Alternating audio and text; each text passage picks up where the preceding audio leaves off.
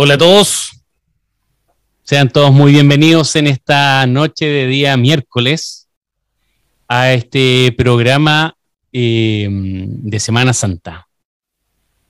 Estamos muy contentos de estar acá. Eh, para aquellos que nos están viendo en las distintas páginas de YouTube, pueden eh, hacernos los comentarios también por el chat de YouTube si tienen alguna duda. Si nos escuchamos mal, si no nos vemos, si no les gusta, pueden escribirnos. Si les gusta también, si tienen dudas, consultas, pueden escribirnos. Y también pueden mandarnos los saludos, eh, felicitaciones, críticas y todo lo que se les ocurra por el chat de YouTube. Eh, antes de, entrar de lleno, quiero presentar a cada uno aquí de los panelistas de esta conversación. Esperamos que, podamos eh, llevar a buen término esta conversación. Estamos seguros de que Dios nos va a guiar, así que primero que todo quería presentar a Brenda Marambio. ¿Cómo está Brenda? Hola, hola, bien, estamos bien aquí, gracias a Dios, todo bien. Qué bueno, qué bueno, qué rico Brenda estar acá compartiendo aquí en esta especie de podcast, así que... Un, privilegio para mí estar con ustedes, un privilegio. Buenísimo. Oye, y quería presentarles a Yamir Rivera. ¿Cómo estás, Yamir? Hola, Michael, bien, buenas noches. Bien, qué bueno, qué bueno, Yamir, que esté aquí con nosotros eh, dispuesto a compartir esta conversación. Y vamos a presentar también a don Abraham Cabezas, quizá un poquito más conocido que todos nosotros. Abraham Cabeza, además, es nuestro pastor, el pastor de nuestras comunidades cristianas adventistas del séptimo día. Abraham, ¿cómo estás? Bien, Michael, contento de poder compartir en esta programación especial de Semana Santa, eh, con harta cosa, con harta cosa en esta Semana Santa, con hartos desafíos, con hartos pendientes, con decisiones, caminos que tomar, pero apartando un ratito de la tarde para poder reflexionar. Reflexionar en esta fecha que es muy importante. Gracias, Abraham. Gracias por estar con nosotros. Eh, sabemos que quizás estos horarios a veces son medios complejos, también es una semana un tanto compleja porque semana corta en algunos casos también. Así que eh, agradecido también a todos los que se están conectando eh, y que estén compartiendo con nosotros. Eh, antes de comenzar, ¿les parece si oramos? ¿Les parece si oramos para, pedir que Dios nos guíe y que pueda acompañarnos y, en esta conversación? Eh, Abraham, no sé si nos puede dirigir en oración, por favor. Oremos, oremos al Señor, oremos. Querido Padre, gracias porque tú permites que estemos en esta conexión. Gracias a todos nuestros amigos y amigas que están aquí sintonizando, están participando, Señor, de esta programación especial. Te pido que tu presencia pueda estar con ellos y que todo lo que aquí hablemos, reflexionemos, podamos compartir y conversar, pueda ser, Señor, de bendición para todos nosotros. Quédate con nosotros, acompáñanos, oramos y agradecemos todo esto solicitando tu presencia y lo pedimos en el nombre de Jesús. Amén. Amén. Oye, eh, quería reiterar la posibilidad de que las personas que nos están viendo puedan escribir eh, al chat de YouTube, hacernos sus preguntas. Si algo no se entiende de lo que estamos hablando, también pueden hacerlo. Eh, a veces eh, ocupamos palabras que damos por hecho que se entienden, pero quizás no es así. Así que cualquier persona, por favor, no hay preguntas malas.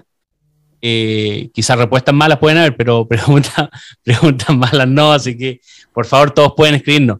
Oye, yo, yo no sé ustedes, chicos, cómo están, cómo están este año. como que el año a mí me ha pasado volando, así como que de repente me di cuenta que, que era Semana Santa. Ahora un día me dice, oye Michael, eh, te queremos invitar a Semana Santa. Y dije, pero ¿cómo? Si eso no es en abril. Y era abril.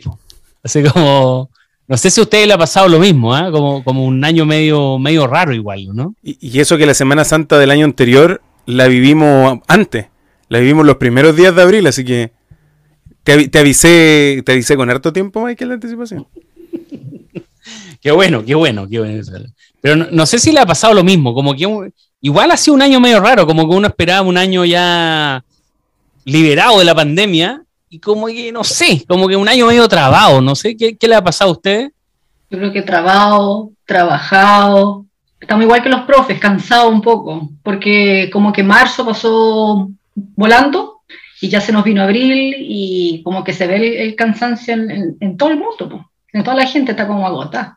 Entonces, estamos todos cansados, pero hay que darle para adelante nomás. Este que pasó rápido. Sí. Cuatro meses, sí. Como muchas cosas, como muchos sucesos y como que eso hace, acelera el tiempo. Como que este año se me ha hecho eterno. Así como claro. Pero, pero yo creo que hay, que hay opiniones divididas. Y, preguntémosle, preguntémosle tal vez a, nuestros amigos que ya nos están viendo si para ellos ha sido lento, si ha sido rápido. El otro día yo tuve una, en una de las conferencias de la CON y yo les preguntaba porque yo sentía que pasaba lento. Y aquí yo discrepo, hago el primer contrapunto contra el Michael. Para mí Michael ha sido lento. Lento. Estas últimas dos semanas que tengo que enfrentar un desafío muy grande han sido muy rápidas. Pero todas las semanas anteriores han sido muy lentas. Muy, muy lentas. Pero si hoy día te pregunto, ¿ha sido rápido o lento estas últimas dos semanas? Ah, no, pues las últimas dos ah, semanas rápidas. Este, viste, es lo mismo que decíamos nosotros.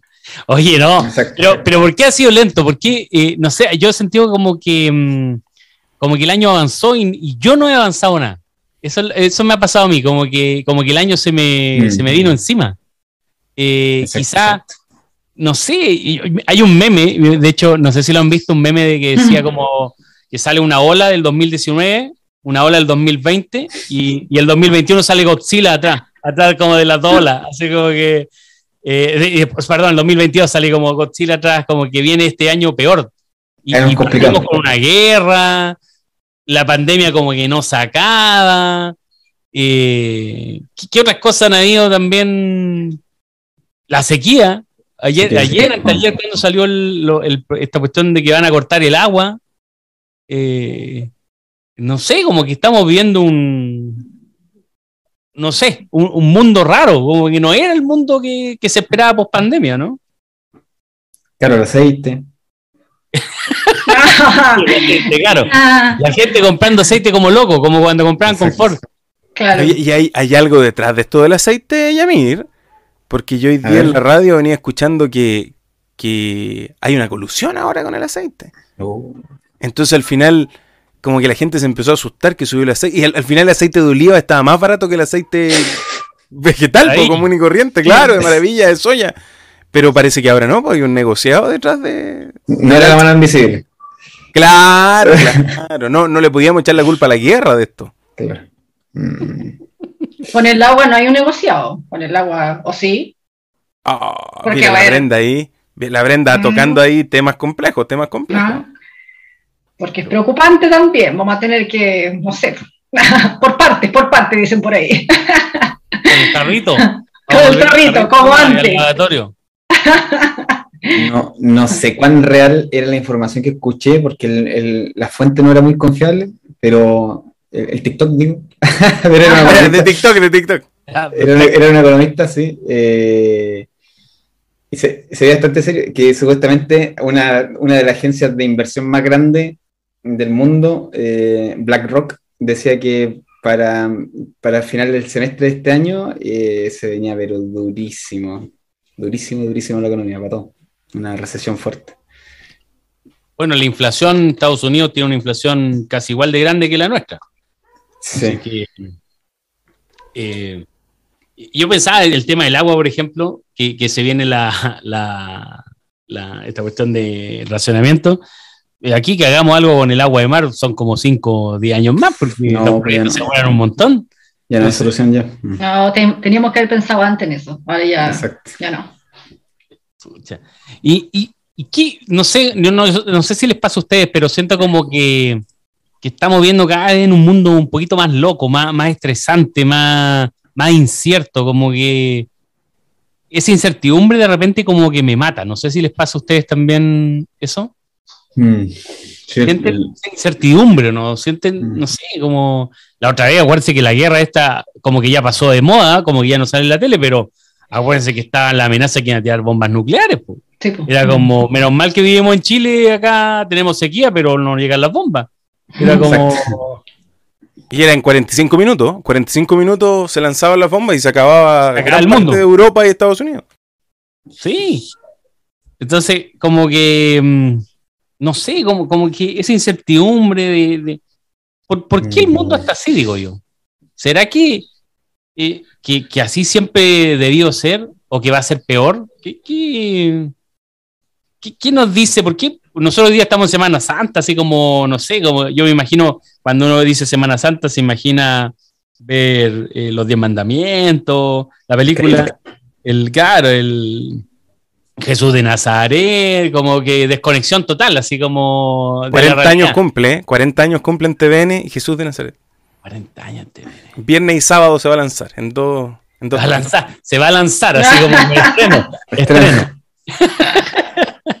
pero, pero como que, como que de repente yo digo, eh, quizá antes era más fácil porque había menos información y uno como que de verdad se desconectaba, además uno era más chico también, Mm. eh, y era como que veía la tele y la tele, lo, que era la única forma de comunicarse y entenderle, no había internet, no había YouTube, no había una cuestión, TikTok, no había nada, y uno era como llegaba Semana Santa y veía a Jesús de Nazaret, po.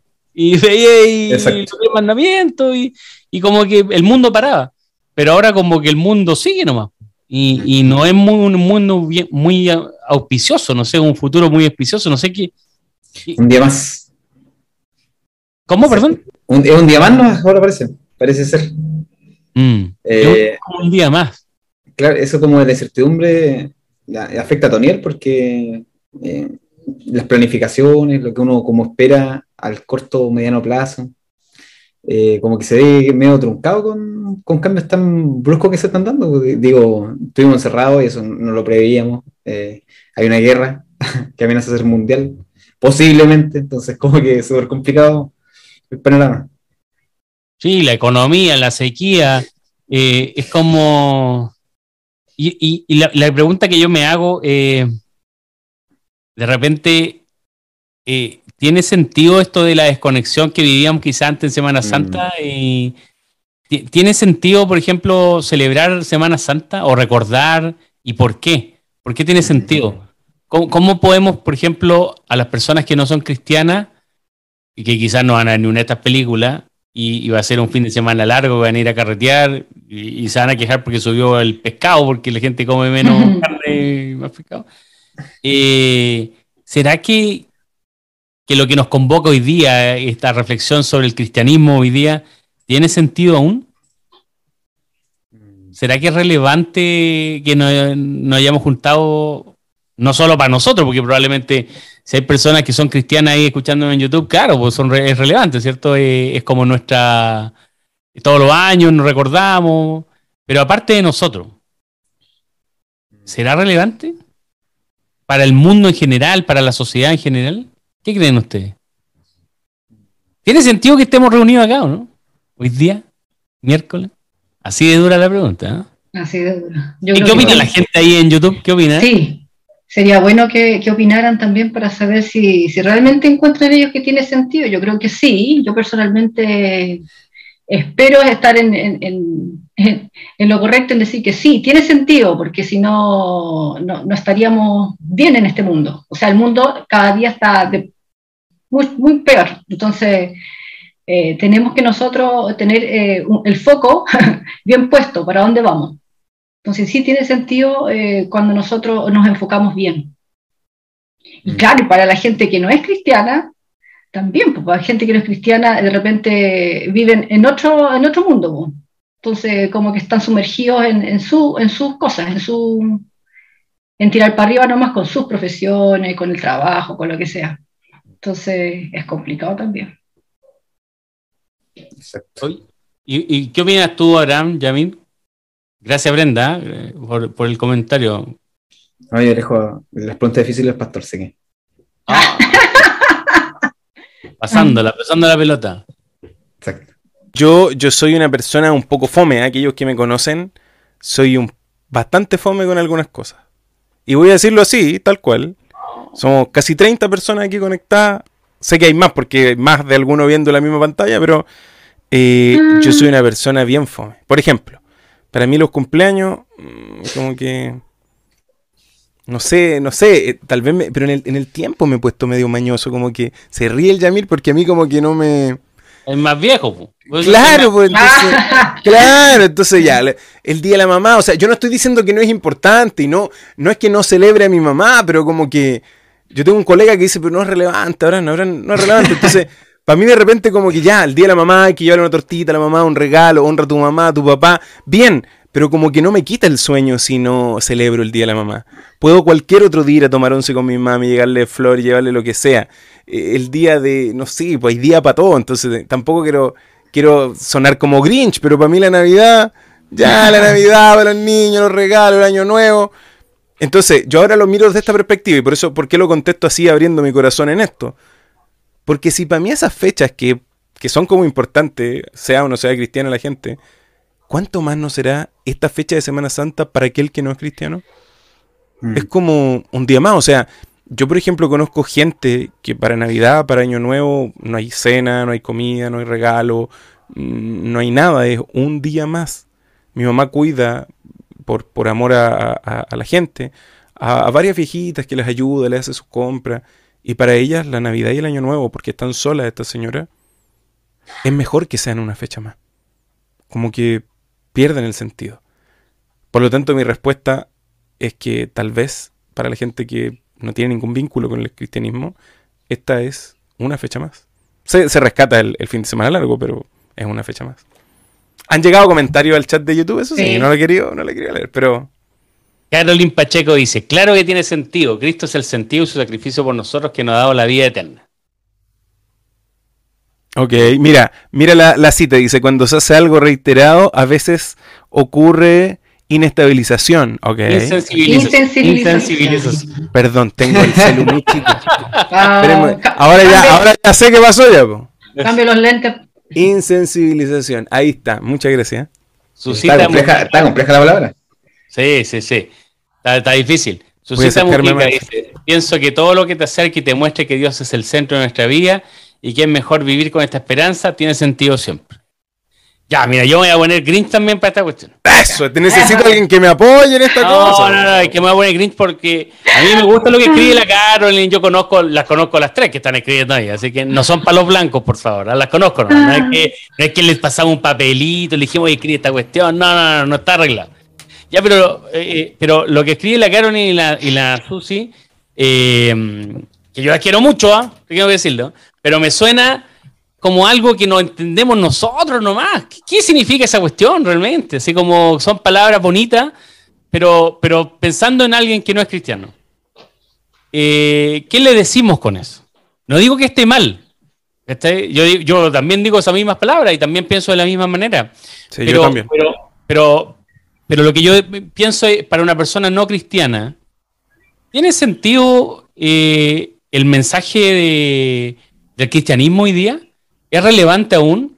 Y quizás yo me haría la pregunta, eh, tratando de, de- de- llegar a una persona no cristiana que puede estar escuchando, que quizás no escucha en diferido, quizás alguien después manda esto a un amigo que, que tiene una necesidad espiritual, pero que no necesariamente es cristiano. Eh, hablamos de que esto es un mundo medio raro, un mundo medio extraño, que tenemos pandemia, tenemos, aparece Godzilla el 2022 y toda la cuestión, guerras mundiales, sequía. Eh, ¿Por qué? O sea, ¿dónde está Dios en todo esto? Eh, eh, ¿Dónde está ese Dios de amor que nosotros hablamos? Ese Cristo, esa Semana Santa estamos recordando a Cristo. ¿Dónde está? O sea, ¿este es el plan realmente?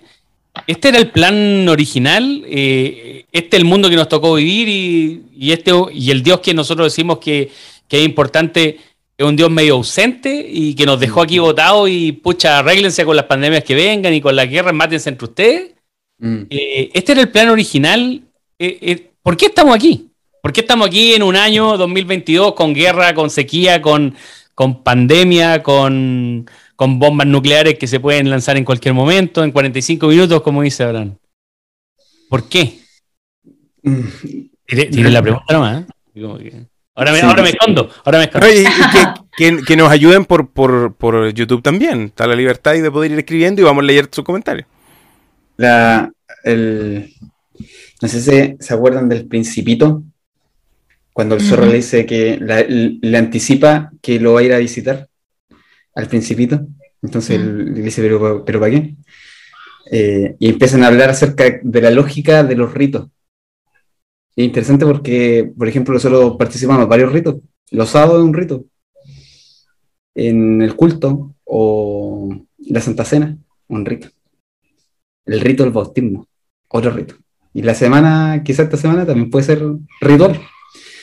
Eh, y quizá la importancia del rito, y, y ahí lo voy a conectar con la parte final de la segunda pregunta, pero estaba pensando en la primera pregunta, ¿por qué es importante para gente, eh, eh, claro, si no, si las personas no están ahí, ninguna importancia, pero ¿por qué para nosotros? y ahí quizás el, tema está con relación a otro, porque el, el, rito nos permitiría vincularnos con otro. Eh, cuando hacemos el rito de la Santa Cena, otra vez pudiésemos, o estamos en la iglesia y hacemos el rito de la liturgia del sábado, si sencillamente eso parase ahí, con el resto no va a tener ningún tipo de vinculación, el mundo no va a saber nada.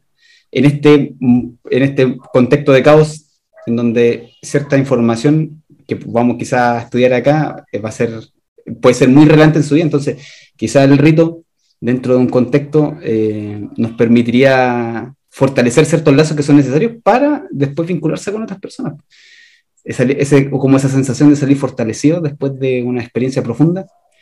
Eh, yo creo que a esas cosas invita el rito. Entonces, yo soy, por eso cuando el pastor empieza a, a contar que él, él, no participa de muchos ritos, yo siento que ahí hay como algo se pierde el ser humano cuando no participa, yo creo, activamente en los ritos. La Semana Santa pudiésemos tomarla porque eh, ritualmente estamos haciéndolo, pero su significancia es profunda, pues, es cotidiana. De hecho, yo creo que los temas que vamos a estudiar nos van a, nos van a motivar a, comprender cuán profundo eh, son ciertas cosas que tiene preparado Dios para nosotros. Entonces, y eso yo creo que partiendo de ahí, si miramos esa ritualidad de este proceso de, esta semana, de este fin de semana largo, pudiésemos darle un sentido para salir hacia el mundo. Eh, si nosotros recomprendemos en esta relación profunda que hay algo muy interesante en esta semana. Gracias, Yamir. Em, alguien escribe aquí en el chat, Arcelia Urdaneta dice, no, este no era el plan original. Exacto. Mm. Ah, mierda. Ya, ¿Cuál es el plan original entonces? ¿Alguien, Abraham, cuentan un poquitito? ¿Por qué estamos aquí? ¿Cuál era el plan original? ¿Qué pasó? ¿Por qué este mundo se puso malo? O incierto, o estresante, o como queramos decirlo. Mira, nosotros, tal vez como cristianos, mira lo, que les voy a contar. Eh, cuando se escribió la línea temática de lo que vamos a trabajar ahora, de lo que vamos a compartir con ustedes, yo ocupé un concepto. Un concepto que yo lo tengo súper claro y que tal vez si yo lo digo ustedes lo tienen claro. Si yo les digo, hoy vamos a hablar de la caída. Muchos de ustedes en este contexto, ¿qué me responderían? ¿Qué es la caída? Estamos hablando del plan original, estamos hablando del mundo, ¿qué me responderían? Pecado. ¿Que te respondamos o no? Sí, sí, sí, sí, sí. Pecado, ah. ¿qué más? Sí. Em, Desobediencia, pecado. Ya. Pero ¿saben qué? Yo haciendo este ejercicio, googleé que la caída. Mm. ¿Y saben qué me sale? Una película de Hitler, que se llama La Caída. Entonces, me replanteé y me pregunté, lo que yo entiendo, bajo un concepto que construye una realidad ¿Lo entiende el que tal vez no está en mi mismo contexto? Entonces, no, no, es tan fácil llegar y, plantearlo desde ese concepto, pero nosotros si tratamos de aproximarnos desde la Biblia, recordemos a todos nuestros amigos que nos están viendo que nuestra aproximación es desde la Biblia. La Biblia va a responder las grandes tres preguntas de la humanidad. ¿De dónde vengo? ¿Dónde estoy? ¿Para dónde voy? Y aunque usted no sepa de filosofía y aunque te sienta que es estable emocional y mentalmente, siempre se va a preguntar estas tres cosas. ¿De dónde vengo? Puede ser muy terrenal, de mis papás, de mi abuelita, de mi mamá, de mi familia, no lo sé, de otro país, soy, soy chileno. Eh, el, dónde estoy también me posiciona en, en el proceso, o sea, estoy estudiando, estoy trabajando, estoy a punto de casarme, estoy a punto de renunciar a un trabajo, estoy sin trabajo. Y el para dónde voy es complejo. Y creo que ese no es tan fácil de contestar. Porque es a pesar de que tiene que ver con el futuro, hay una parte que no conocemos. Que va más allá de lo que podemos percibir. Más allá. Ahora, hoy, en lo que vamos a conversar hoy día, no podemos formular las tres preguntas y responderlas al tiro, pero ¿de dónde venimos desde la Biblia? Todo el libro de Génesis, sobre todo los primeros capítulos, van a desarrollar la historia de la humanidad, que en nuestra aproximación teológica es una historia literal. Eso ocurrió. Dios creó a Adán, Dios creó a Eva, Dios creó el planeta, Dios creó eh, los astros, Dios creó los animales, Dios creó todo un hábitat, creó al hombre y a la mujer en igualdad de condición, cuidado en eso, igualdad de condición, con roles tal vez diferentes, pero iguales, compañeros, complemento, perfecto. Pero lamentablemente esa hábitat perfecta y ese mundo perfecto se vio alterado por la intervención externa de un ser que no era bueno, que ya había intervenido con una rebelión en el gobierno de Dios. Entonces, yo se lo narro así y usted dirá, oye, pero si esa cuestión yo lo vi en la película, pues si esto es, es una película, esto no es la Biblia.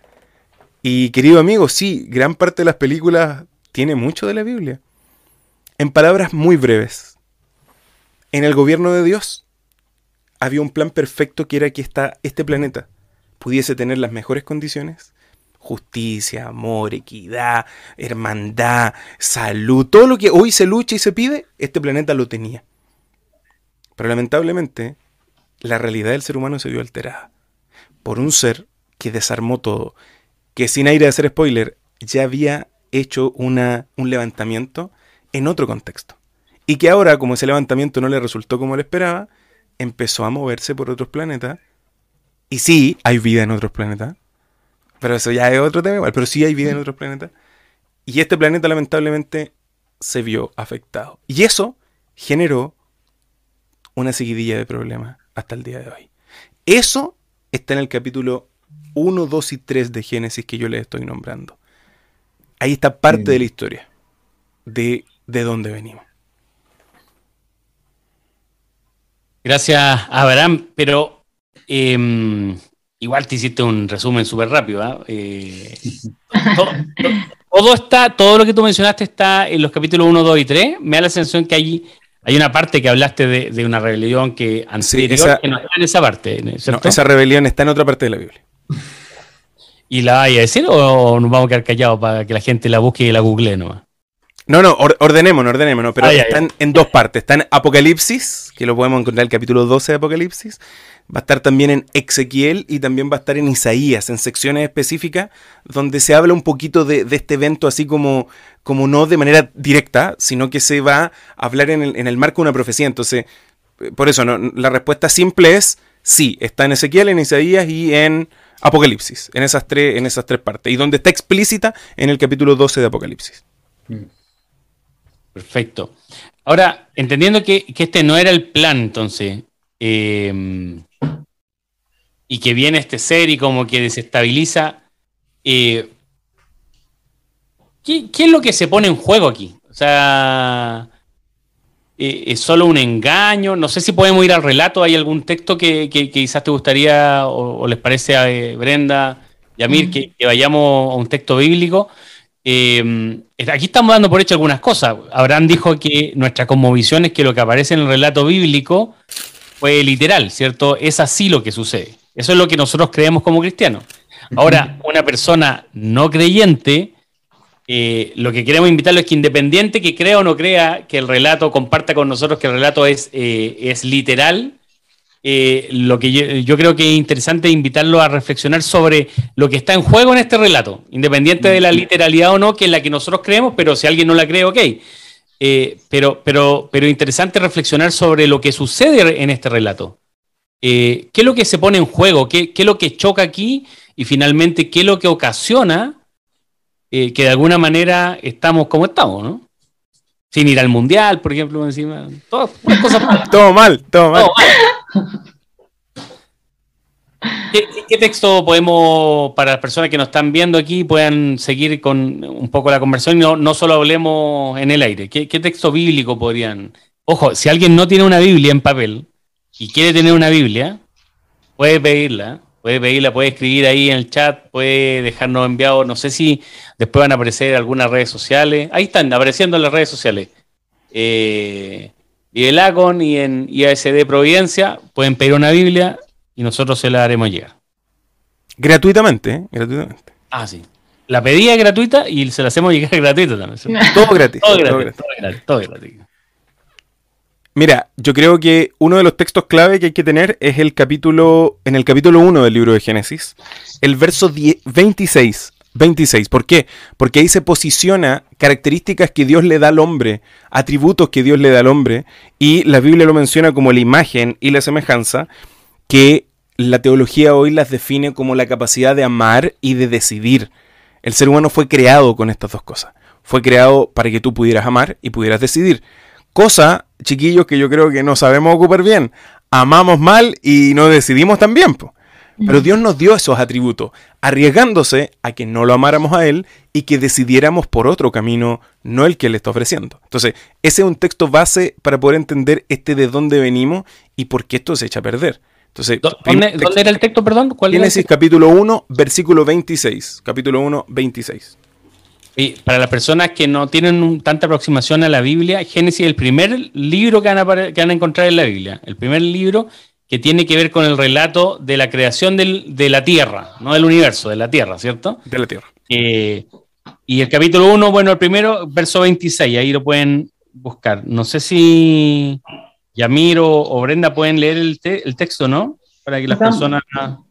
Sí, y dijo, hagamos al ser humano nuestra imagen y semejanza, que tenga dominio sobre los peces del mar y sobre las aves del cielo, sobre los animales domésticos, sobre los animales salvajes y sobre todos los reptiles que se arrastran por el suelo. Es el 26. Perfecto. ¿Qué, versión de Biblia leíste, Brenda? NBI, de mi hijo. En, nueva versión internacional. para niños. para, niños, para niños. Para niños. Con el dibujo, ¿no? Se no ah, sí. Ah, Perfecto. ¿Y qué podemos, por qué tú consideras que, este, que este texto es importante al comienzo, Abraham? No sé, Yamil, si tú quieres agregar también, por favor, siéntete en libertad. Pastor, pastor. El que tiró el texto, ¿cierto? Sí, porque. Claro, que lo explique. tira la piedra, esconde la mano. no, no, ese, no, ¿cómo hace texto? No, yo creo que lo importante de ese texto es que ahí está la base de atributos, características que, por ejemplo, los otros seres que, que tienen vida en el planeta no tienen. Un animal no decide por la razón, decide por el instinto. Y alguien puede decir, oye, pero Abraham, si los animales igual aman, sí, mm. entregan cariño, pero, pero no hay un raciocinio en la toma de decisiones de los seres, eh, de otros seres creados. Entonces, los únicos seres que tienen esta capacidad de amar y de decidir son los seres humanos. Somos nosotros. Entonces, en esta dinámica yo creo que es clave tenerlo claro porque después Dios les va a dar una instrucción. Y, y en esa instrucción es donde nos caemos. Ya mira, a mí me gusta una perspectiva que él tiene, que yo creo que yo creo que la lancé hoy día, que una vez la conversamos. que no tiene que ver solo con, con, el, con, lo que, con lo que Dios les dice a ellos que tiene que ocurrir. Eh, pero, ¿cuál de todas las perspectivas en función de la creación?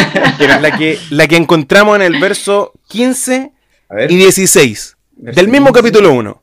15 y 16 del mismo capítulo 1. ¿Y, sean por lumbrera la expansión de los cielos? para alumbrar sobre la tierra y así Perdón, perdón, 2, 15 y 16. 2. 2, 15 y 16. 2 dije, ¿cierto? 2. Está en el 1. 2, 15, 15. Tomó pues Jehová, eh, Dios al hombre lo puso en el huerto del Edén para que lo labrara y guardase. Y mandó Dios al hombre diciendo: De todo árbol del huerto podrás comer, mas del árbol de la esencia del bien y el mal no comerás, porque el día en que comieras, ciertamente morirás. Ah, pero es que esto da para mucho, y de hecho lo, lo vimos, lo vimos hace poco, lo estuvimos estudiando. Hay varias perspectivas ahí. Pero ya mire, eh, antes te interrumpo, el verso 9 del mismo capítulo. Que hay otro árbol ahí, otro árbol importante, que es clave ese ah, árbol. Sí, porque Jehová, Dios hizo nacer de la tierra todo árbol delicioso a la vista y bueno para comer, también el árbol de la vida en medio del huerto y, de, y el árbol de la ciencia del bien y del mal. Del árbol de la vida, claro. El árbol de, la ciencia del bien y del mal. Eh, sí, bueno, eh, todo parte, como bien señalan los textos, con, esta creación del, mundo. Y ahí me entra de hecho la duda, porque no sé por qué no pudiese ser la creación del universo. ¿Cuándo se creó el universo entonces? Pero bueno, ahí está la creación del mundo, porque... Eh, y, vemos cómo se desarrollan ciertas ideas, como por ejemplo la creación relativa al, a ciertas características que son intrínsecas de Dios, poder decidir, como dice pastor. No, no, toda la creación le dio esa capacidad, eh, poder amar, eh, pero también hay árboles, Hay árboles que permiten eh, demostrar esta, este compromiso con esos principios que vienen de Dios, que van delimitando un poco el, plan eh, acerca de lo que tenía pensado Dios para el hombre. Y no sé si los animales no, no, no razonarán. Digo, hay, hay, una, hay, una, hay una frase muy buena de Miguel de Unamuno, dice, eh, yo nunca he visto un cangrejo reírse. Quizás esté en su, en su conchita resolviendo ecuaciones diferenciales fácilmente. Eh, pero hay cierto atributo de todas maneras que, eh, que el Señor señala, como dice el pastor, que le dio al hombre para el desarrollo de un plan en cierto contexto de amorosa obediencia, diría yo, porque podía desobedecer, claro está. Oye, em, como para ir, em, que no se nos vaya nada en, este avance que, en este avance que vamos. Como para ir cerrando, dice el Mike. No, no, no, no. no, Nos queda poco, ¿ah? nos van a empezar a mencionar que tenemos que cerrar, pero, pero antes de, todo eso, el Dios crea al hombre, y, y, vuelvo a decir, independiente que una persona que esté escuchando crea en esta literalidad o no, quedémonos con los conceptos importantes y fundamentales. Eh, Dios crea al hombre con la, con la oportunidad, con, como un ser amante y como un ser que tiene decisión, y no, no se refiere solo a decisión de me levanto o no me levanto, como no como, sino que decisión de, de, seguir o no lo que Dios le dice que haga. quizás la decisión en función de un plan, y que está relacionado justamente con un plan que propone Dios y que uno puede proponer uno ajeno. Eh, es súper interesante eso. O sea, eh, lo, lo, que plantea aquí Dios, entonces, eh, o sea, lo, que, lo que hace Dios es que crea a un ser, eh, no un autómata, sino que alguien que tiene una capacidad de decisión que puede inclusive ir en contra de lo que Dios quiere que hagas. ¿Cierto? Ahí vamos. y para eso, eh, en este caso, por ejemplo, los, los, árboles que se mencionan, hay uno del árbol que tiene que ver con el bien y el mal, que Dios le dice, nos, de este no va a comer, ¿cierto? Eso sale ahí y dice, de este no va a comer, pero no te saque el árbol. Es decir, el árbol lo deja a la mano. Está a la mano, o sea, eh, el hombre o la mujer o, los seres creados tienen la opción de decidir si obedecen o no obedecen a Dios. El árbol sigue estando ahí. Y tiene que ver con, esta posibilidad. O sea, si Dios te dice, no, tú decide, pero no te da opción de, de decidir en contra, no sería realmente una libertad real, ¿cierto? O sea, hace, ser, hace un ser libre y un ser amante. ¿Cierto? Eso es, lo que, eso es lo, que, lo que hace. Y además pone un árbol que les permite vivir de manera infinita. Hay acceso a un árbol. es una, la una máquina. El árbol una máquina. de la vida. El árbol de la vida ese árbol permitía que nosotros viviéramos para siempre. ¿Y qué pasó, Brenda, con ese árbol? ¿Dónde está ese árbol ahora? La mano, está, la mano ya. Ya no está la mano. Ya no está la mano. Ese árbol ya no está a nuestro acceso. Por eso, el problema del ser humano, que uno se va poniendo más mañoso, más enfermo, envejece, tiene mil dramas. No celebra los cumpleaños. No. no le gusta el día de la mamá. No le gusta el día de la mamá. No le gusta el charpicán, no le gusta nada. La olimpiada. claro, la olimpiada, le cargan la olimpiada, no encuentro sentido. Oye, el está exponiéndome el La Carolyn Pacheco dice, yo los habría creado sin tanta libertad. ¿Cómo? ¡Oh! Así nomás. Fácil, imagínate, ¿cuánto, ¿cuánto problema menos? Claro. Qué fuerte lo que la Caro dice. Sí. Entre más libertad se le dio al ser humano, fue peor. Pasa lo mismo con los niños. Cuando uno le da mucha libertad a los niños, oh, es que a la escoba. Entonces uno tiene que ir mantener las reglas con, nuestros hijos. Pero, pero la pregunta es, un, nosotros hablamos siempre de un Dios de amor. ¿Existe el amor sin libertad?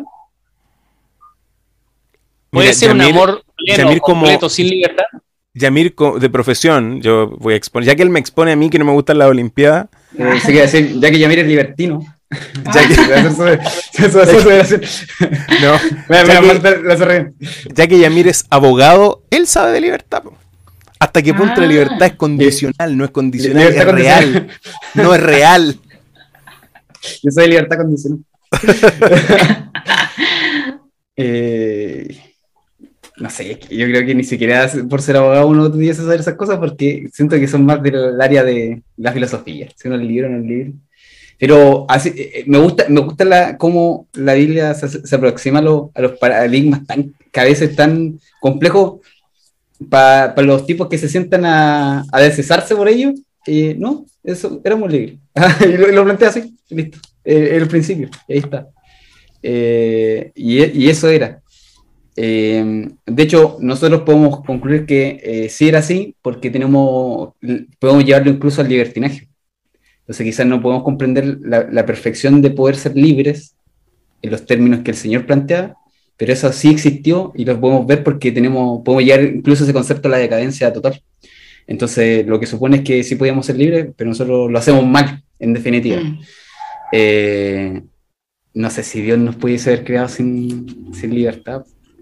Digo, cuando uno estudia la palabra, se se da cuenta que, creo que lo hemos dicho en otras ocasiones, eh, Dios no es cualquier tipo de Dios, es el punto. Y eso marca un punto de inflexión también en el estudio de la Biblia. Dios no es cualquier tipo de Dios.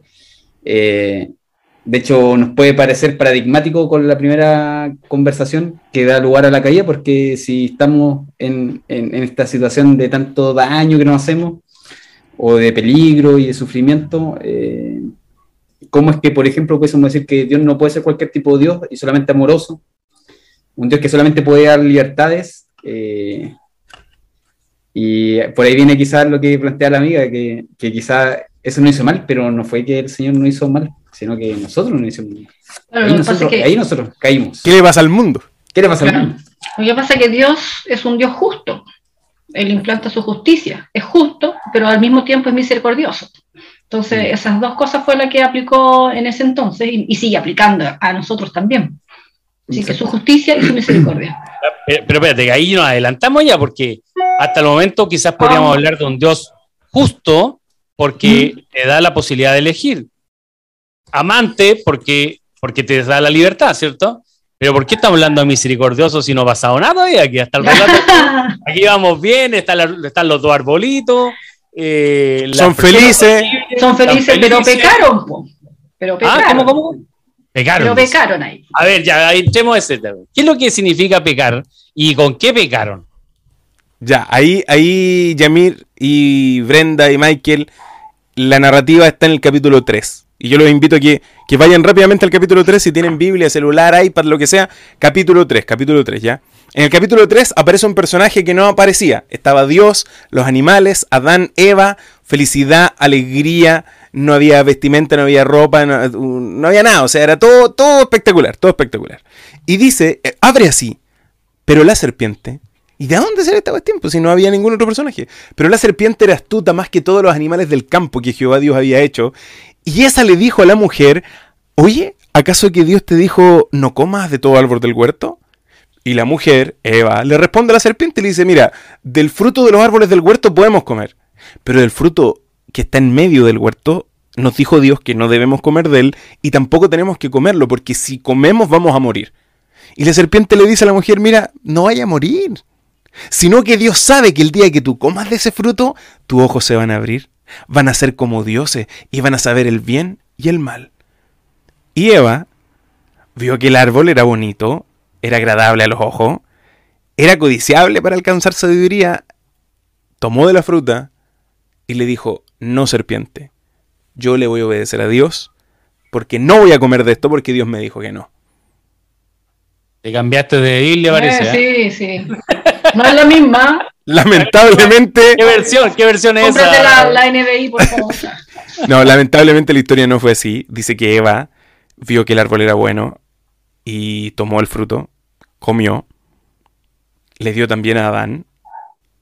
Ambos comieron, sus ojos se abrieron, se dieron cuenta que estaban desnudos, que no tenían ropa, se hicieron ropa con hojas de higuera, escucharon la voz de Dios que andaba en el huerto y se escondieron de la presencia de Dios entre medio de los árboles.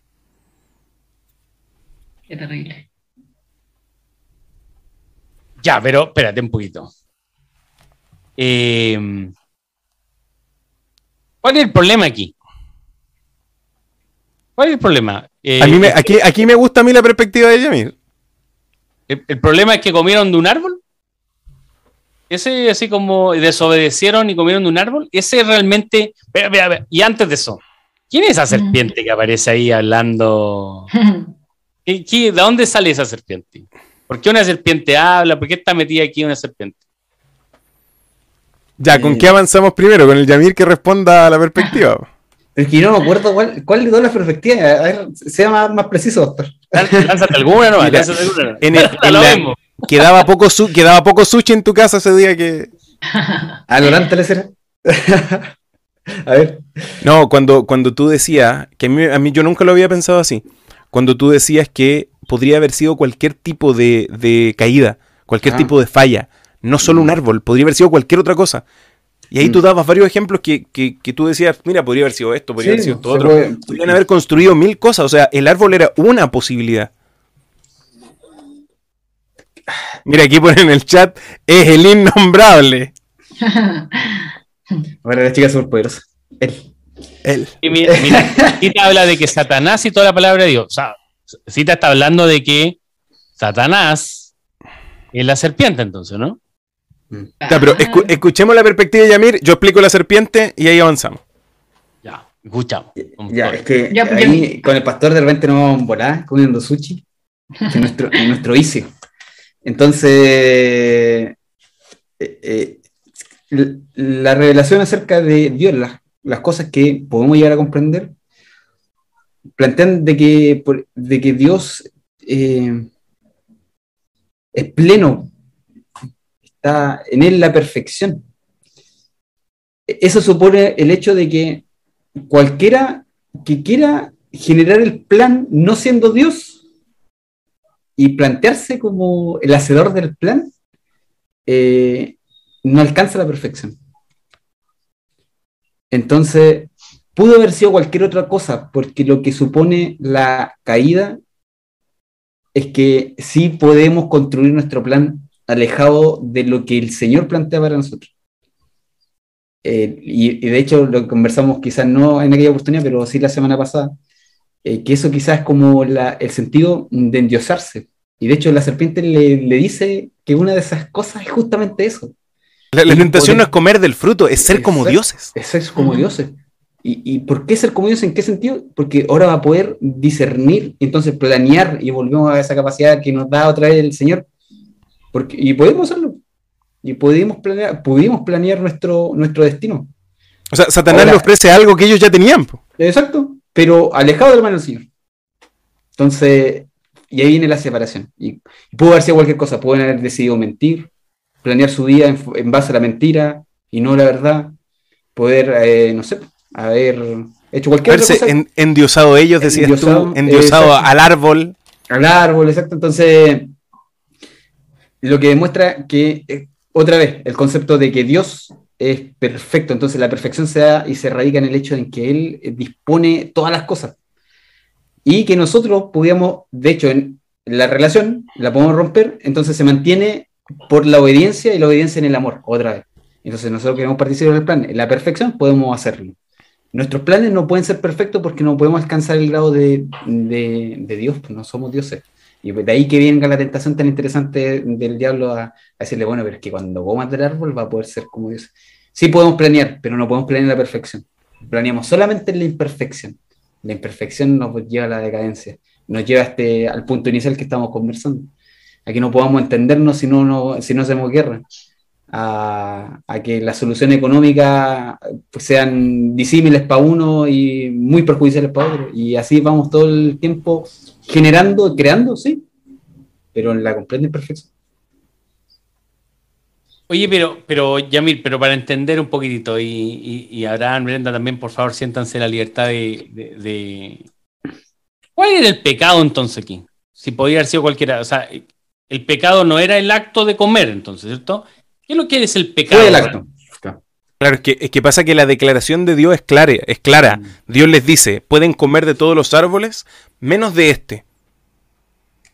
Pero si ellos hubiesen en el, en el caso supuesto moverse de otra manera, podrían haberle fallado a Dios de cualquier otra forma. Mm. Solo que comer del árbol era algo muy directo. Y era una instrucción clave. Ahora, Bueno, si de ellos hecho- hubiesen adorado a otros dioses, también hubiese sido una falla. Si ellos hecho, hubiese, hubiesen olvidado de Dios, lo mismo. Satanás es el ejemplo. Claro, Porque Sa- Satanás no necesitó el árbol. Claro, Y o sea- entró, en entró en la imperfección de todas maneras. él levanta una, un- una rebelión sin necesidad de, de una, de un árbol. El árbol en el Génesis es, Mm. es la instrucción. La instrucción es directa. Dios le dice, de todos puedes comer, menos de este. Mm. El tema es que comer o no comer no era el problema. El problema estaba en la motivación del ser humano para comer. Porque el ofrecimiento de, de- de esta serpiente es muy bueno. Exacto, Van a ser como dioses. exacto. Entonces, si estoy dispuesto a ganar ser como Dios, Y Satanás pensó lo mismo, puedo ser como Dios. puedo ser como Dios. Exacto. Es el, el- otra del asunto. Exacto. Es el Entonces el pecado, el pecado es tomar las decisiones eh, por cuenta propia. por cuenta El propia. pecado es tomar eh, la decisión de querer ser como Dios. O sea, ¿cuál es el pecado? ¿Cuál es, cuál es Mira, el conflicto que sucede en este momento? ¿Qué, qué- si, si alguien, alguien que no tiene una aproximación a la Biblia, ¿qué, qué- cuál es lo, qué es lo que está en juego aquí? Ya, esto es complejo. Es complejo porque Este, buena Podríamos- siempre esa muletilla. Parto diciendo complejo por si no nadie lo entiende, era complejo. ¿Cierto? Claro, es que, es que, ¿por qué es Es complejo? que Porque, yo creo que aquí por debilidad, sí, porque no podemos, no podemos comprender ni siquiera la- lo que es la perfección. Para nosotros lo que entendemos como perfección, y eso ya no lo podemos definir. Porque no está dentro de nuestras manos la capacidad de la perfección. claro, porque el tema es, el pecado literalmente desde el texto bíblico Mm. es la desobediencia, desde el texto. Es la deslealtad. e- Es, haberle fallado a Dios. Dios dio una instrucción y esa instrucción no se cumplió. Exacto.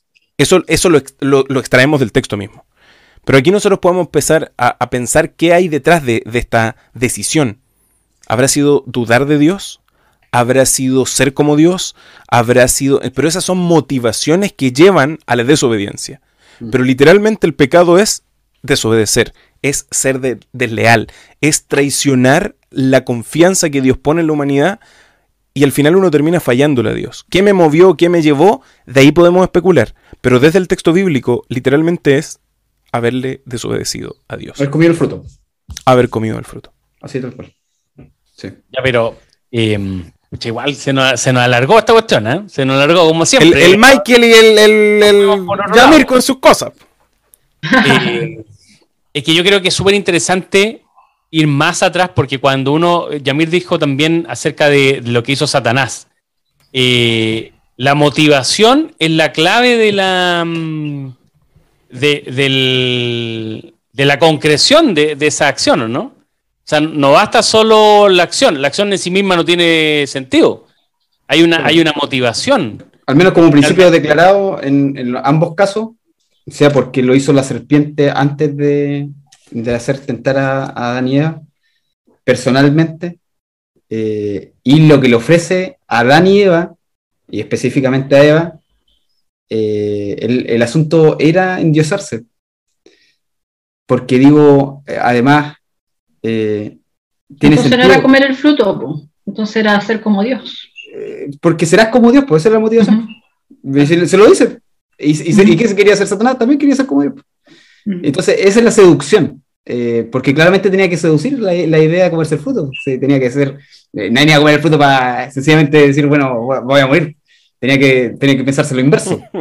Eh, y es lo que pensaba Satanás, pues bueno, yo voy a poder ser como Dios, pues yo tengo la dignidad de poder hacerlo. El- de alguna manera, eso le tentó y le llamó la atención para comerse el fruto, porque es lo que invoca Satanás también, puede decir, bueno, y, pero es que la inversa, cuando tú comas vas a ser como Dios.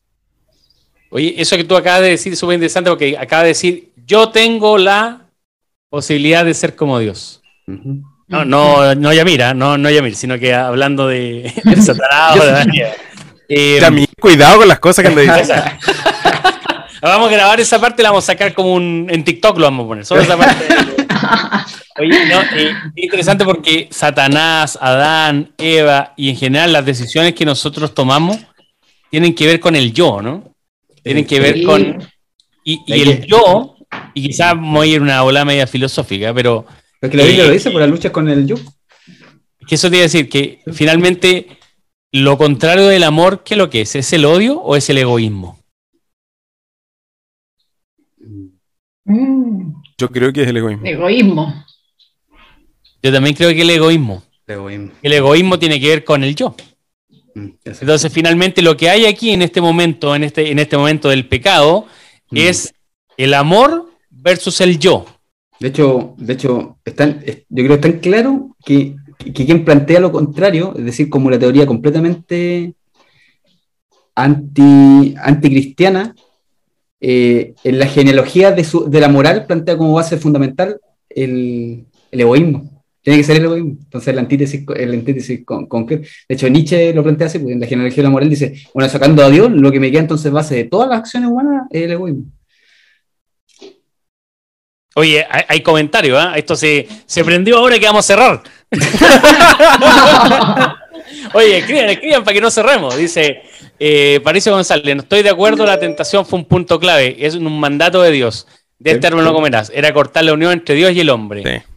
Eh, el propósito era separar. Cita dice, todo comenzó al desconfiar de Dios. Eh, Satanás quería ser como Dios, era una proyección. Adán y Eva no querían ser como Dios, dice. Cita, mira, Adán y Eva no querían ser. Juan Villalón dice, en simple es no confiar en Dios. Carolyn dice, ¿qué sabía Adán y Eva de que era ser un Dios? Ah, mira, mira, mira, Carolyn. Ah, Si confiáramos en él seríamos felices. Eva y Adán no confiaron. Satanás no confió, no creyó. Eh, pensó en el yo puedo solo. En el yo miraba en mayúscula. Opino que el pecado fue desconfiar de Dios. Adán y Eva no querían ser como Dios. Eso era lo Iba a que ocupar la, la falacia de autoridad, pero como lo estudiamos en la lección pasada, el, el autor de la lección dice que el- lo que promovía el pecado era el endiosarse. Sí, incluso si ustedes se fijan, eh, es verdad, cita, eh, tiene razón al decir que Satanás quiere esto, pero fíjense que aquí juntando todas las opiniones, la motiva nosotros no sabemos la motivación de Eva, ¿ok? No sabemos Mm. porque, porque no. No. conocemos lo que sintieron, ¿ok? Pero cuando nosotros vamos al texto bíblico, el ofrecimiento de Satanás, ¿cuál es? El ofrecimiento de. Satanás no, no es van a vivir eternamente, no es eh, es ustedes van a ser como Dios si comen. Porque ahora no son como dioses. Entonces lo que dice la Caro es verdad. Tal vez ellos no tienen idea de qué es ser como Dios, pero incluso eso genera, y aquí tomo lo que dice Juan, desconfianza. Y decir, o sea, hay, hay algo que nosotros no tenemos. Entonces, uno llama la puede decir. Oye, pero eran seres perfectos. Y ahí vamos a entrar a un bucle eterno de, de- En- de- de- de especulaciones. sí.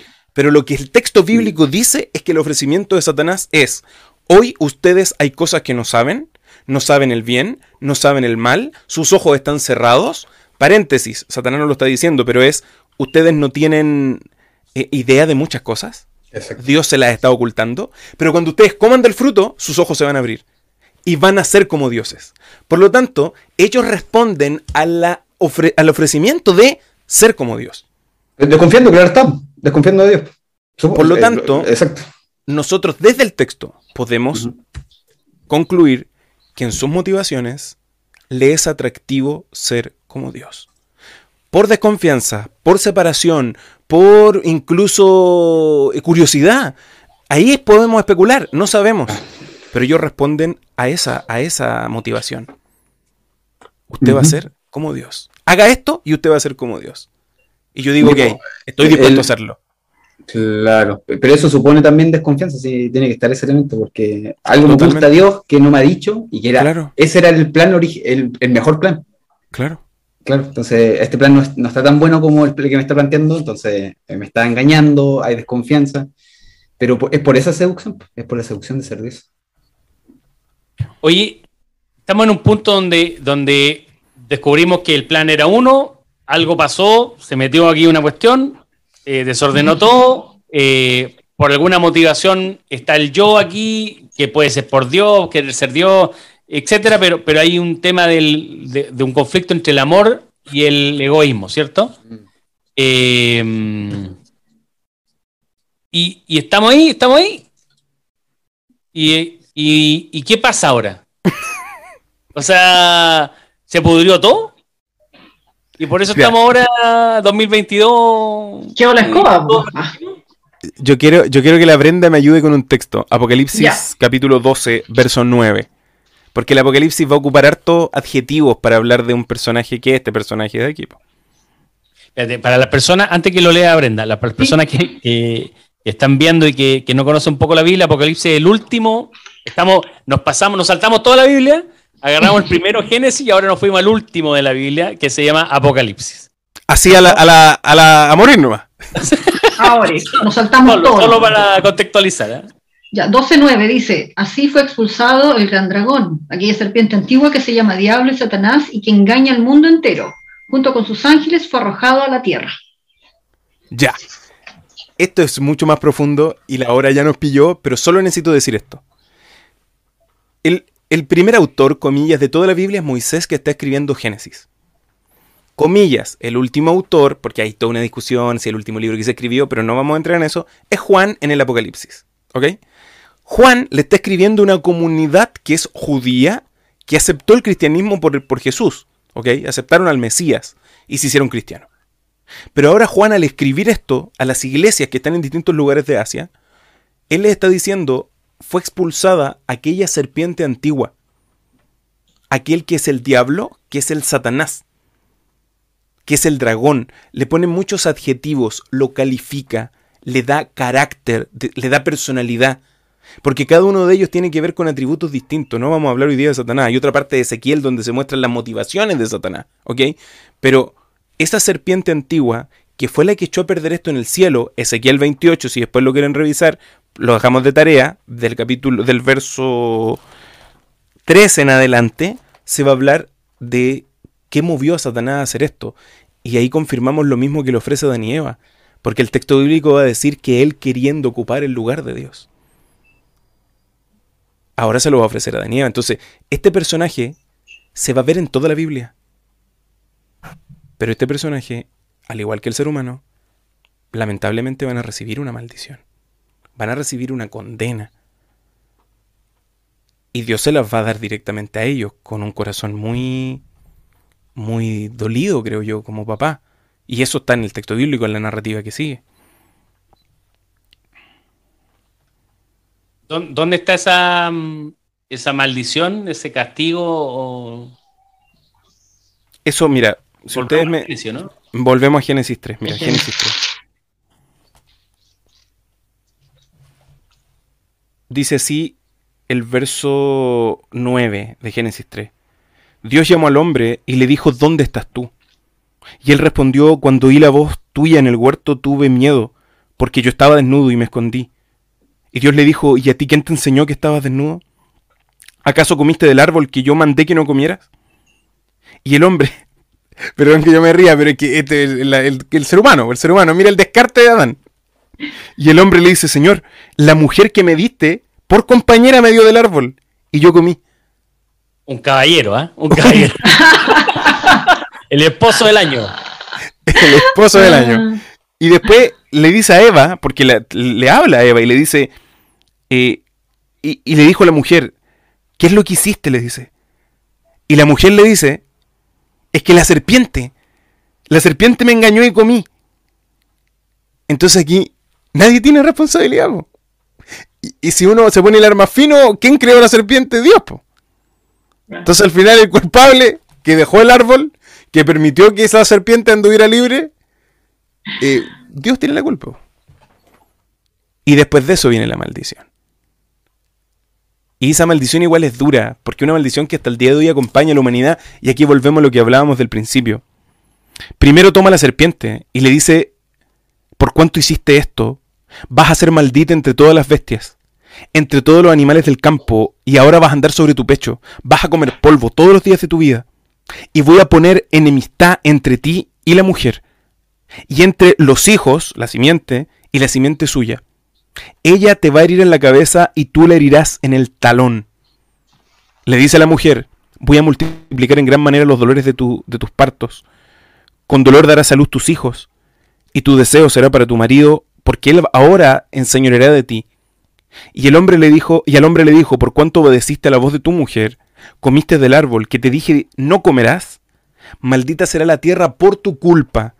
Con dolor vas a comer de ella todos los días de tu vida. Espinos y cardos va a producir, y comerás plantas del campo. Con el sudor de, con el sudor de tu rostro comerás el pan hasta que vuelvas a la tierra, porque de ella fuiste tomado, pues polvo eres, y al polvo volverás.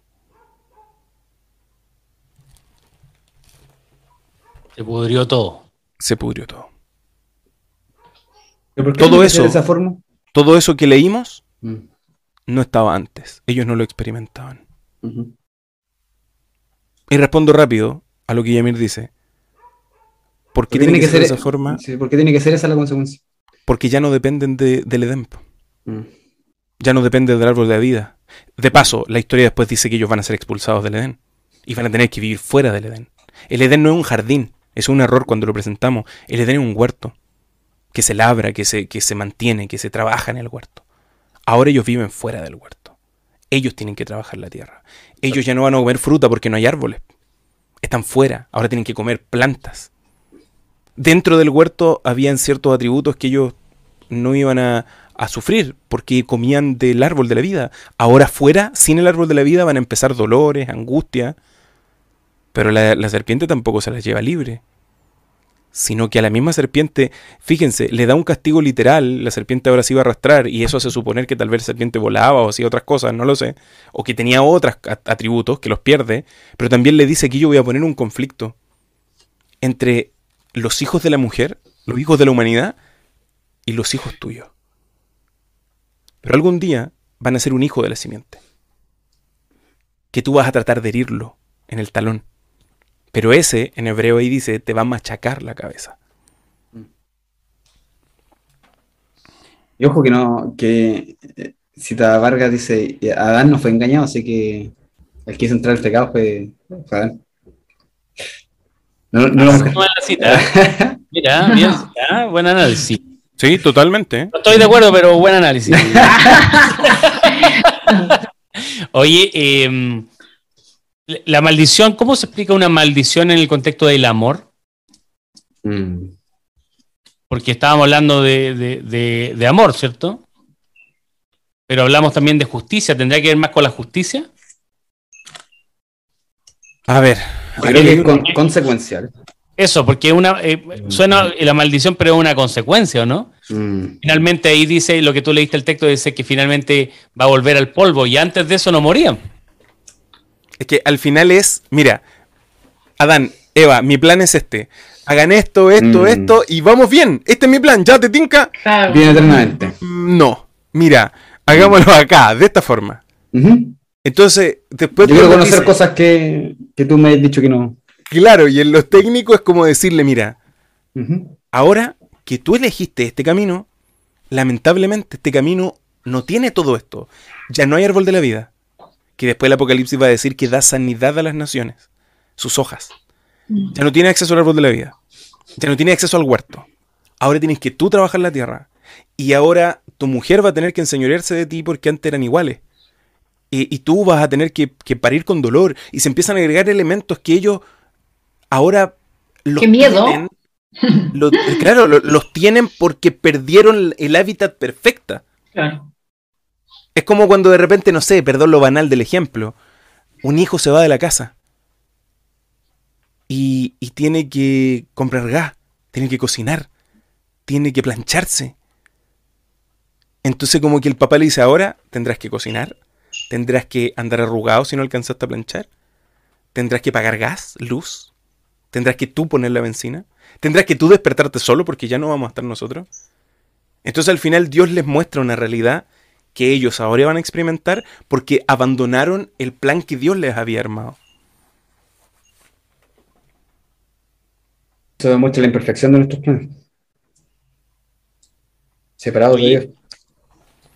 Eh, considerando la hora, y por respeto a la, a la audiencia que aún se mantiene, a pesar de lo latero que somos, eh, mm, al parecer como que nos dejó, hasta donde leíste, nos nos quedamos ahí como medio, medio condenados, ¿no? Pero, pero Brenda adelante sacó una palabra de bajo la manga y habló de la misericordia. ¿Por qué Brenda lanzó la misericordia? ¿Hay una promesa? ¿Hay algo ahí? ¿O, o nos dejó ahí a, a su suerte? A la suerte de la pandemia, de la sequía, de, de, de la guerra y todo. Sí, porque Dios es un Dios de amor, pues entonces todo lo que Él hace tiene que, tiene que, que ser con eso, o sea, tiene que estar involucrado el amor. Entonces, por lo tanto, si nosotros, eh, y si Adán y Eva, en realidad, ellos pecaron, cometieron errores, tuvieron malas decisiones, Dios en ese mismo instante fue misericordioso con ellos y dijo, no, tenemos, tenemos otro plan. Yo tenía este plan con ustedes, pero ahora este es el nuevo plan que tenemos. buscando ahora. ¿Y en, ¿Y en ese texto aparece algo de ese plan o aparece después? Ya, mira. Aquí el tema. Mira, va- vamos a Primera de Pedro. Primera de Pedro. Ahora no- nos adelantamos de nuevo. Carta, carta escrita por Pedro, ¿ya? Pedro el apóstol, el que ustedes conocen, el pescador, el de los más viejos de los apóstoles, el más mañoso, el que lo traiciona, el gallo, cococó, el... Pedro, Pedro. De la película, el que parece De la la película. el de la película, po. Primera de Pedro, capítulo 3. Estos son libros cortitos. Primera de Pedro, capítulo 3.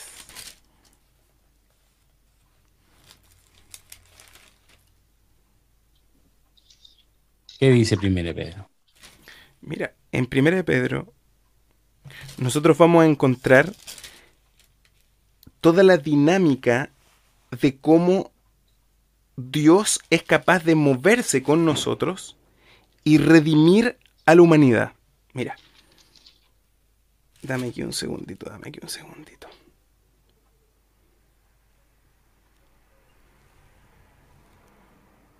Oye, todo esto, mientras Abraham busca ahí, ¿qué tiene que ver? Alguien que, alguien que nos escucha dice, ¿qué tiene que ver con Semana Santa? Ah, Algo creo. tiene que ver con Semana Santa, ¿por qué están hablando de esta cuestión? ¿Qué tiene que ver con Semana? ¿Tiene que ver con Semana Santa esto sí o no? Aquí Pero, viene la clara, ¿no? Y mira,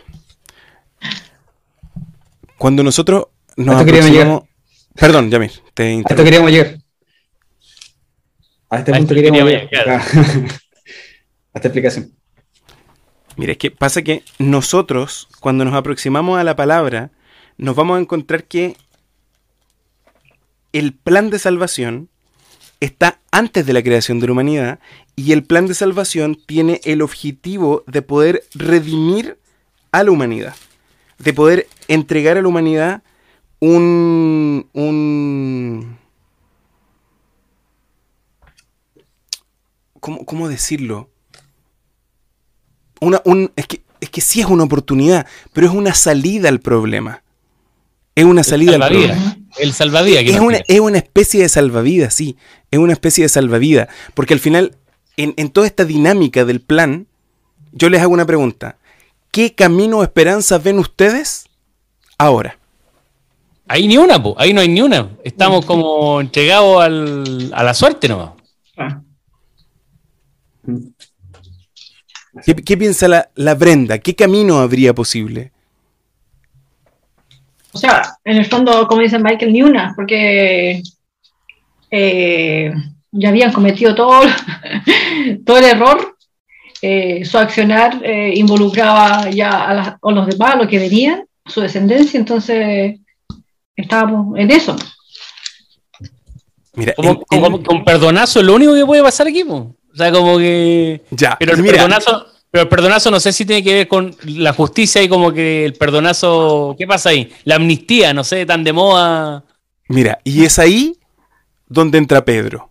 Acompáñame, porfa, al capítulo, a Primera de Pedro, el capítulo 1. Capítulo 1, capítulo 1. Primera de Pedro, capítulo 1. Desde el verso 18 en adelante. Dice, sabiendo que fuisteis rescatados de vuestra vana manera de vivir, la cual recibiste de vuestros padres, la recibimos de Adán y Eva. No con cosas corruptibles como el oro y la plata, sino gracias a la sangre preciosa de Cristo, como un cordero sin mancha y sin contaminación, que ya había sido destinado antes de la fundación del mundo, pero se había manifestado a ustedes en los postreros tiempos por amor a vosotros, mediante el cual, si creen en Dios, Él le resucitó de los muertos y le ha dado gloria para que vuestra fe y esperanza sean en Dios, habiendo purificado sus almas por la obediencia a la verdad, mediante el Espíritu, para el amor entre hermanos, un amor no fingido. Ámense unos a otros entrañablemente de corazón puro, y serán renacidos, no de simientes corruptibles, sino de simiente incorruptible por la palabra de Dios que vive y permanece para siempre. ¿Por qué este texto es tan importante? Porque dentro de la maldición de la humanidad aparece algo que la teología le va a llamar el primer evangelio.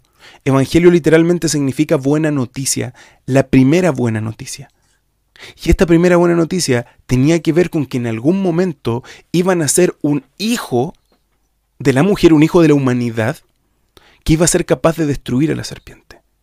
Lo interesante, que aquí hacemos un pequeño spoiler, y esto qué tiene que ver con Semana Santa, que parte de la promesa era esto, que algún día iban a ser un ser suficientemente poderoso, suficientemente humano y suficientemente divino para destruir a la serpiente y para dar vida a la humanidad, a pesar de la manera que se heredó de nuestros antepasados como Adán y Eva. Pero esa vida ya estaba destinada antes que el mundo se hubiese creado. Por lo tanto, aquí como él dice, hay esperanza porque esa promesa está antes de la fundación del mundo. O sea, antes de que el planeta Tierra cayese, esta promesa ya estaba. Dios estaba al control de la humanidad sabiendo si la humanidad iba o no iba a cometer un error. Ahora, ¿y Dios sabía esto? Sí, Dios sabía los, todos los caminos. Dios sabía si pecaban o no pecaban. Por ende, el plan se activaba en función a la realidad del ser humano. El ser humano lamentablemente pecó, falló, fue desleal y el plan se tuvo que activar. Por eso en Génesis 3.15 se hace la primera promesa a la humanidad que en palabras más simples ya que ustedes echaron a perder esto, tranquilos, yo lo voy a arreglar.